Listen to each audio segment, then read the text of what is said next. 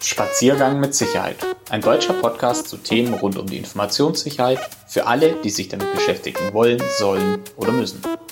Die Meinungen, Ansichten und Gedanken sind die des Hosts und nicht seiner früheren, aktuellen oder zukünftigen Arbeitgeber. Hallo und willkommen zur neunten Folge des Podcasts Spaziergang mit Sicherheit. Mein Name ist Florian Franke und ich bin der Host des deutschsprachigen Podcasts zu den verschiedensten Themen der Informationssicherheit. Jetzt ist schon eine ziemlich lange Zeit her, seitdem ich die letzte Folge aufgenommen habe. Wie so oft kam es halt doch anders als erwartet. Ich sage aber gleich das gleiche wie in der letzten Episode. Ich habe jetzt wieder vor, regelmäßig Episoden zu veröffentlichen.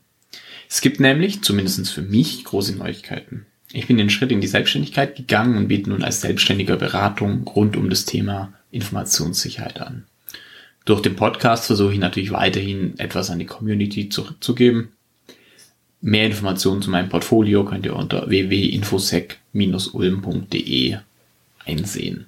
So, aber jetzt genug Vertriebsgerede. Was erwartet euch heute in der kurzen Episode? Zum einen wollte ich euch mal wieder ein Lebenszeichen von mir geben und zum anderen möchte ich kurz auf das Thema Software-Stücklisten eingehen. Was das Thema Asset Management aus der letzten Episode um den weiteren Aspekt ergänzt und durch die Log4j Schwachstelle sehr aktuell ist. Durch die Log4j-Schwachstelle und die daraus folgende Berichterstattung wurde das Thema Informationssicherheit noch weiter in die öffentliche Wahrnehmung gebracht und sollte doch noch nicht jeder davon gehört haben, nochmal ein kurzer Einwurf, worum es ging. Bei Log4j handelt es sich um eine Java-Bibliothek, die sehr weit verbreitet ist und so in ziemlich jedem Java-Projekt eingesetzt wird. Kurz vor Weihnachten wurde eine neue Schwachstelle bekannt, die eben genau diese Log4j-Bibliothek betrifft. Die Schwachstelle ermöglicht einem Angreifer aus der Ferne Kommandos auf einem anfälligen System auszuführen, also was sehr, sehr kritisches. Das Besondere dabei war, dass Log4j extrem weit verbreitet ist und bei so ziemlich jedem Java-Projekt eingesetzt wird und es an sich nur zwei Möglichkeiten zum Umgang mit der Schwachstelle gab. Entweder man hat halt so schnell wie möglich auf eine neue Version ohne diese Schwachstelle aktualisiert oder man hat das jeweilige Softwareprodukt zumindest temporär abgeschaltet. Das heißt, wenn ich es nicht patchen konnte, dann war schon die Empfehlung, das auch abzuschalten. Am Anfang gab es noch andere Ansätze, die Schwachstelle zu beheben, indem Einstellungen angepasst werden, beziehungsweise entsprechende WAF-Regeln, also Firewall-Regeln erstellt worden sind, um das zu detektieren und zu verhindern. Das hat man aber festgestellt, dass das alles nicht wirklich zielführend ist und die Schwachstelle doch nicht zu 100% gefixt werden kann. Deswegen blieb halt nur noch patchen oder abschalten.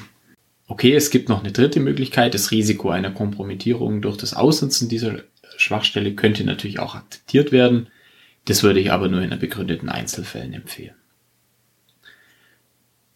Ein großer Aufwand entstand bei den verschiedensten Unternehmen nun, indem man prüfen musste, ob und wo Log4j denn eingesetzt wird. Und hier kommen wir zum Thema Asset Management zurück. Also zu dem Punkt, wenn ich weiß, was er hat, kann es auch nicht absichern. Also genau das Thema jetzt der Hausaufgabe der Episode. Die Hausaufgabe lautet, jeder sollte für sein Softwareprodukt, egal ob ein Cloud-Produkt oder ein klassisches selbstentwickelte Software zum Installieren, ein Inhaltsverzeichnis bzw. eine Stückliste, im Englischen nennt sich das Software Bill of Material, SBOM, erstellen. Idealerweise sollte die Stückliste dann mit den Interessierten geteilt werden. Worum geht's denn überhaupt oder was, was ist es denn? Ähnlich wie bei Medikamenten oder Lebensmitteln soll für die Software angegeben werden, welche Zutaten genutzt werden, um die Software herzustellen.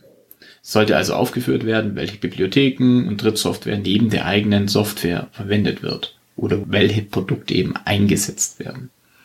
Das hat nun zwei Vorteile. Zum einen erleichtert es dem Unternehmen selbst, die Lizenzen der jeweiligen Produkte zu prüfen, um sicherzustellen, ob und unter welchen Voraussetzungen diese überhaupt verwendet werden können.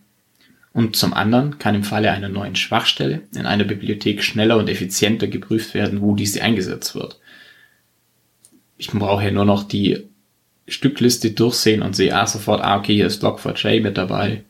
Also muss ich das entsprechend behandeln, das Produkt. Wenn ich dann die Information auch teile beziehungsweise auch öffentlich zur Verfügung stelle, dann haben natürlich auch die Kunden und Lieferanten selber die Möglichkeit, die Prüfung durchzuführen und müssen nicht auf Rückmeldung vom Unternehmen warten, was das gesamte Thema natürlich in der Mitigation entsprechend beschleunigt.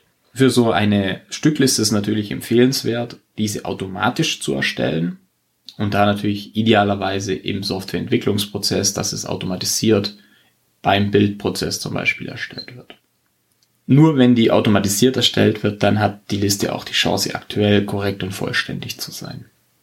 Auch hier gibt es natürlich schon bereits etablierte Standards, wie zum Beispiel SPDX, SWID und Cyclone DX. Und die Software-Stücklisten sollten sich natürlich auch an denen orientieren oder auf der Basis der Standards erstellt werden, damit man auch eine gewisse Interoperabilität erreicht. Spannend ist, dass in Amerika solche Stücklisten bereits seit dem zweiten Halbjahr 2021 von Unternehmen, die mit der Regierung zusammenarbeiten, verlangt werden. Zwei interessante Artikel zum Thema Stücklisten habe ich in die Shownotes gepackt. Und das war im Prinzip heute auch schon mein kleines Lebenszeichen. Und die nächsten Episoden folgen dann wieder dem bisherigen Schema. In diesem Sinne wünsche ich euch viel Spaß beim Absichern euren Unternehmen und wenn jemand Unterstützung benötigt, dann meldet euch, dann schaue ich, ob ich oder jemand anderes eben helfen kann. Bei Fragen oder Anregungen könnt ihr mich immer noch über info at infosec-podcast.de oder auch unter Twitter erreichen. Und dann bis zur nächsten Episode.